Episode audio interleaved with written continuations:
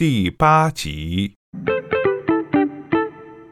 弗朗西斯卡向他笑了，他第一次笑得热情而深沉。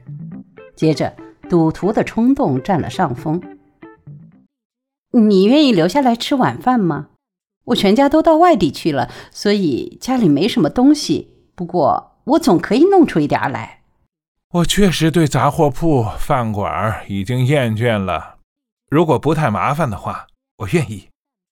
你喜欢猪排吗？我可以从园子里拔点新鲜的蔬菜来配着做。蔬菜就好。我不吃肉，已经好多年了，不是什么大不了的事儿，就是觉得那样更舒服。弗拉西斯卡又笑了。这个观点在这儿可不受欢迎。理查德和他的朋友们会说你破坏他们的生计。我也不大吃肉，不知为什么。就是不喜欢，但是每当我在家试着做一顿无肉饭菜时，就会引起反抗的吼声，所以我已经放弃尝试了。现在想法换换口味是挺好玩的。好的，不过别为我太麻烦。听着，我的冷藏箱里有一包胶卷儿，我得去倒掉化了的冰水，整理一下。呃，这要占点时间。他站起来，喝完了剩下的茶。弗朗西斯卡看着他走出厨房门，穿过游廊，走进场院。他不像别人那样让百叶门“砰”的一声弹回来，而是轻轻的关上。他走出去前，蹲下来拍拍那小狗，小狗舔了几下他胳膊，表示对这一关注领情。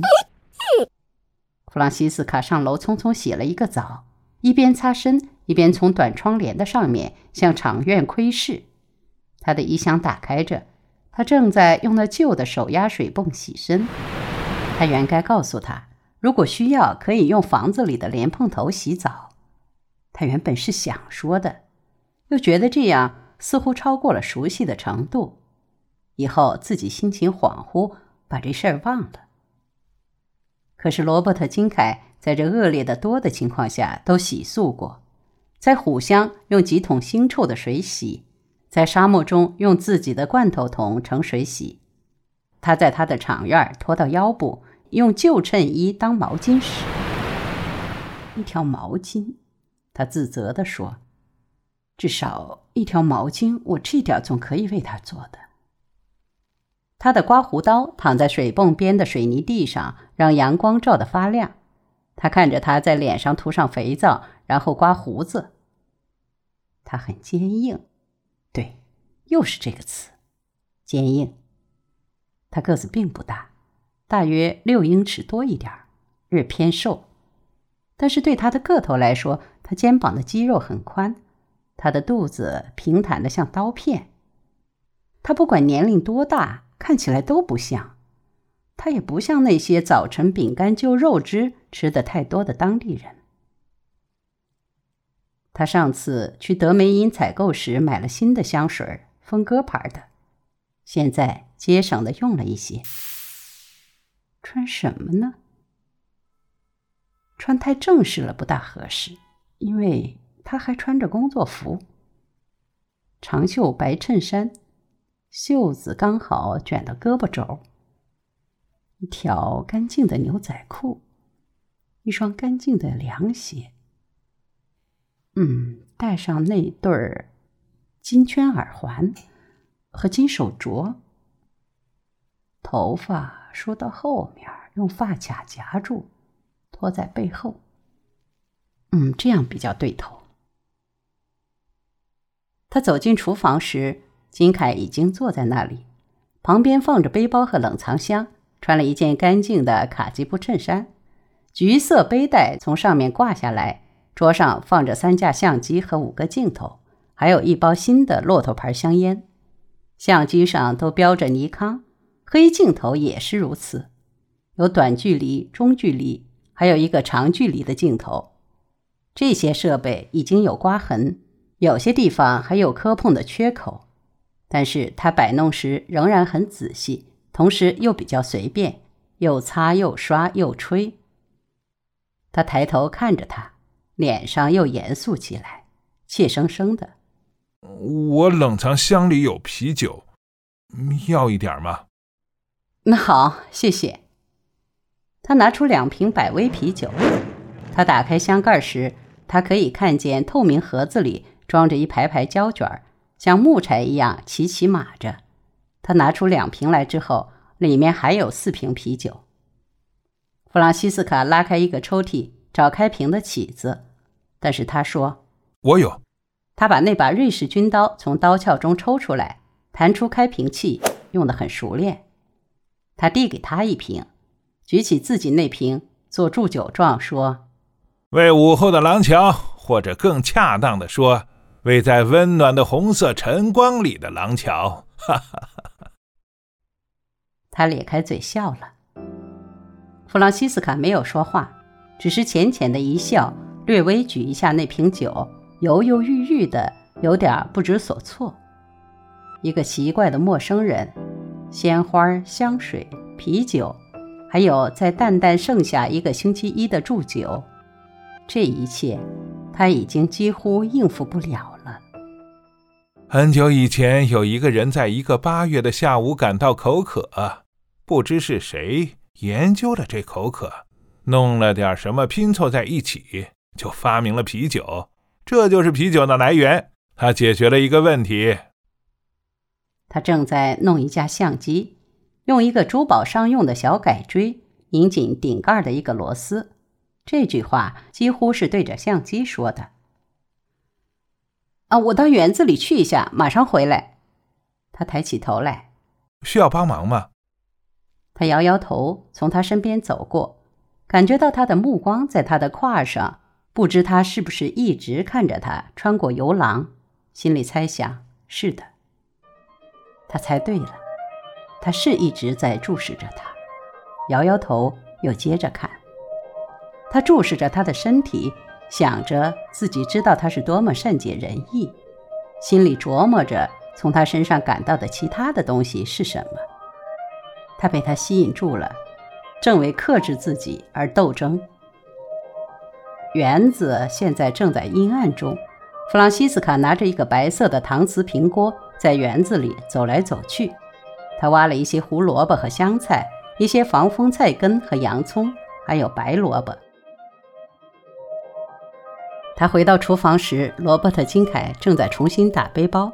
他注意到打得十分整齐准确。显然一切都已经落位，而且一向都是各就其位的。他已经喝完了他那瓶啤酒，又开了两瓶。尽管他那瓶还没有喝完，他一仰脖子喝完第一瓶，把空瓶递给他。我能做些什么？你可以从廊子里把西瓜抱进来，还有从外面的筐子里拿几个土豆进来。他行动特别轻盈，他简直惊讶他怎么这么快。胳膊底下夹着西瓜，手里拿着四个土豆，从廊下回来，够了吗？他点点头，想着他行动多像游魂。他把那些东西放在洗涤池旁边的台子上。他正在洗涤池里洗园子里摘来的菜，然后回到椅子那里，点一支骆驼牌香烟，坐下来。你要在这里待多久啊？他问道。低头看着他正在洗的蔬菜，我也说不准。现在是我可以从容不迫的时候。照那些廊桥的期限还有三星期呢。我猜想，只要照得好，需要多久就多久，大概要一星期。你住在哪里？在镇上吗？呃，是的，住在一个小地方，有很小的房间，叫什么汽车大院儿。今天早晨我才登记的，还没有把家伙卸下呢。啊，这是唯一可住的地方，除了卡尔逊太太家，他接受房客。不过餐厅一定会让你失望，特别是对你这种吃饭习惯的人。我知道，这是老问题了。不过我已经学会凑合了。这个季节还不算太坏，我可以在小店里和路边小摊上买些新鲜货。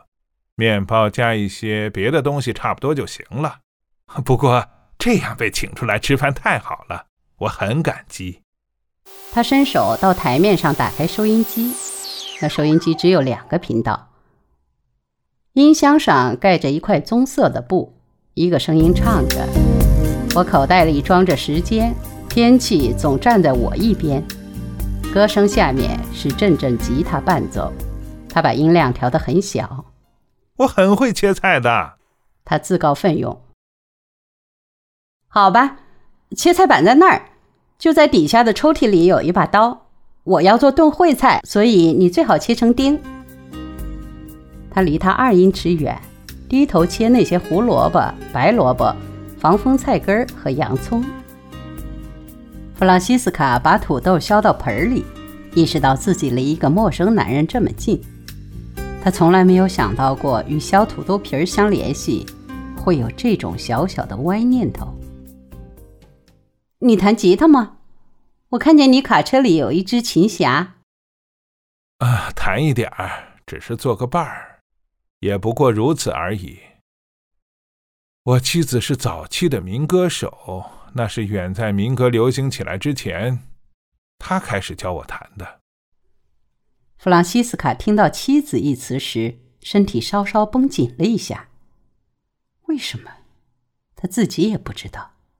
他当然有权结婚，但是不知怎么，这似乎跟他不相称。他不愿意他结过婚。他受不了我这样长期外出拍照，一走就是几个月。我不怪他。